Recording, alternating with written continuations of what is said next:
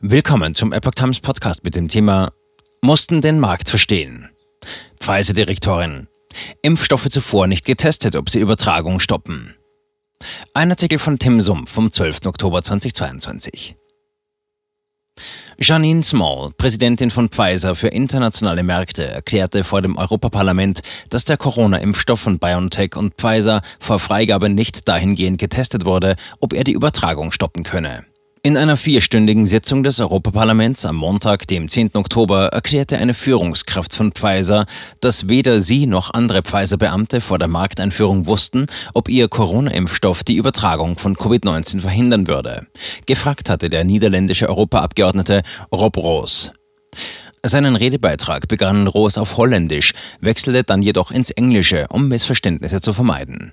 Er sagte, Wurde der Covid-Impfstoff von Pfizer auf die Unterbindung der Übertragung des Virus getestet, bevor er auf den Markt kam? Wenn nein, bitte sagen Sie es klar. Wenn ja, sind Sie bereit, die Daten mit diesem Komitee Europaparlament zu teilen?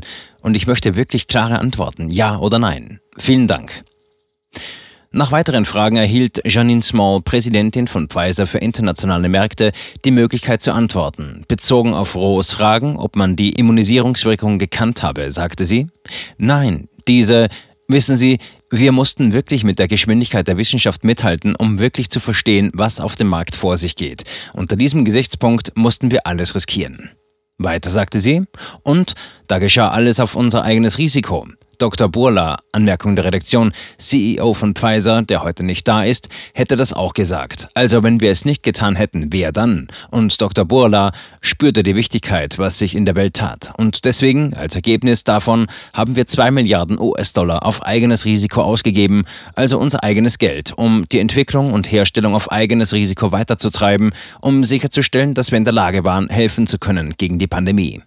Deswegen fühle ich mich auch gut, wenn eine Studie des Imperial College kürzlich ausführte, dass wir im ersten Jahr nach Einführung der Impfung vier Millionen Menschen gerettet haben. Unter diesem Gesichtspunkt fühle ich, wir waren da, als die Welt uns brauchte, um sicherstellen zu können, den Menschen in der Welt helfen zu können mit der Impfung und eben auch der oralen Behandlung.